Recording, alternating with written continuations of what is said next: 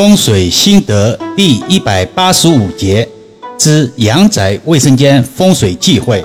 很多益友私信老师问：最近更新怎么这么慢？受国家整顿文化市场影响，平台对短音频审核力度加大，尤其老师这个内幕，更有宣传封建迷信之嫌。虽然大家都知道，易遥老师本身也反对封建迷信，老师的短音频受到限制或者上传后被下架，频频发生。大家要忍耐一段时间了，毕竟也不能与大环境对着干。现在还能在网络上与大家交流，已经非常不容易了。感恩平台，中国传统文化越来越难。好了，言归正传。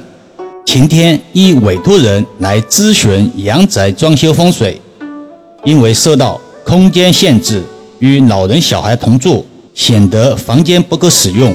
想要把主卫装修成子女房，主卫没有窗户，特来咨询风水上是否可行。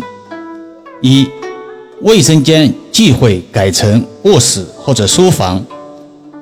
现代都市阳宅结构，因为管道铺设、系统设计，通常卫生间都在同一工位，也就是说，卫生间在整栋大厦楼上楼下的同一位置。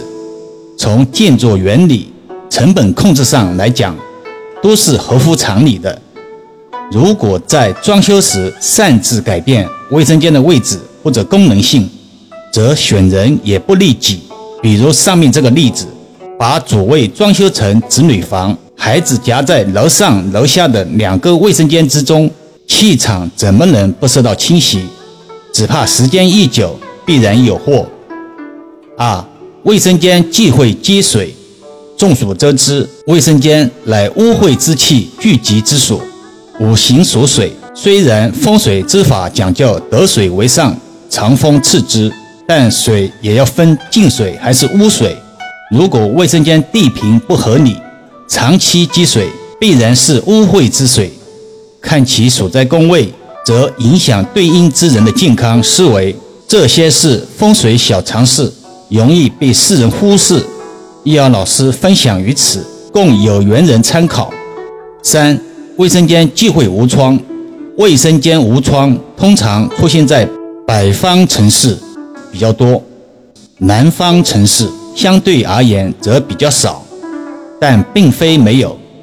卫生间无窗最大的弊端就是浊气不能流通，如果卫生习惯不讲究，更容易形成所谓的卫煞。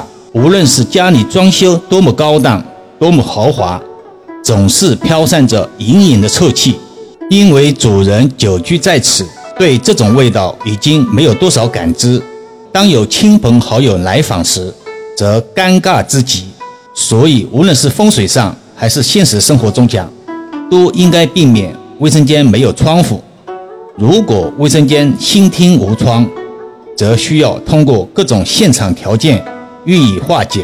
四、卫生间忌讳镜子照门。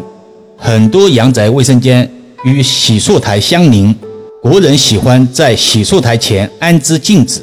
从实用性上讲，本无可厚非，但这种设置容易让镜子与卫生间门相对相冲，形成镜子照门的不利格局。久而久之，家人常会一些琐事起莫名其妙的口舌争执。即便好好交流时，说着说着不欢而散，风水气场使然而已，并非人为因素。关于卫生间的风水注意事项，并非只有以上四点。易阳老师只能通过不断的分享短音频，一一阐述出来。风水一直与时俱进，与生活贴近，从未离开过。虽然中间这个或者那个原因受到排挤打压。但因其强大的生命力延续至今，这是中国传统文化的可贵之处，兼容性极强，历史变迁，精髓依然。日前，河北邯郸发生了一起出租车司机与乘客因为送手机收费产生争执的事件，引发网友们的关注和热议。出租车司机回应表示，当时乘客是打车去广平，手机落在副驾驶车位的缝里。司机发现后和乘客协商，并询问乘客是打表送过去，还是乘客自己来拿。乘客表示让司机送过来，并且当时已经协商了价格。没想到司机送到后，乘客翻脸不愿支付车费，还表示司机拿了自己的手机，耽误了自己很多事情，并且对司机进行推搡。随后司机报警处理。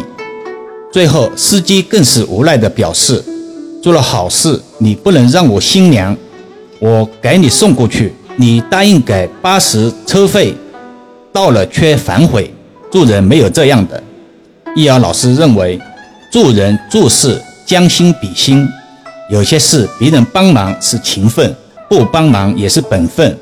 别人也有自己的难处和事情，不是理所当然要为你服务。如果是我们有求于人，需要别人帮助，只要别人不是讹人，别人帮了我们，正常的花费也确实应该我们自己承担。这样的事件每年都会有。只是现代自媒体发达了，事情一出来就很快被传到网络上，所以大家不要以为社会环境或者风气变差了，要通过现象看本质，举一反三看待发生在身边的事。剧境增加了极为欢乐时事片段，免得又被和谐。希望大家多多支持国学文化。好了，暂时先聊到这里吧。更多分享，请至易阳文化主页收听、点评、转发、收藏，或者搜索关注公众号“易阳文化”。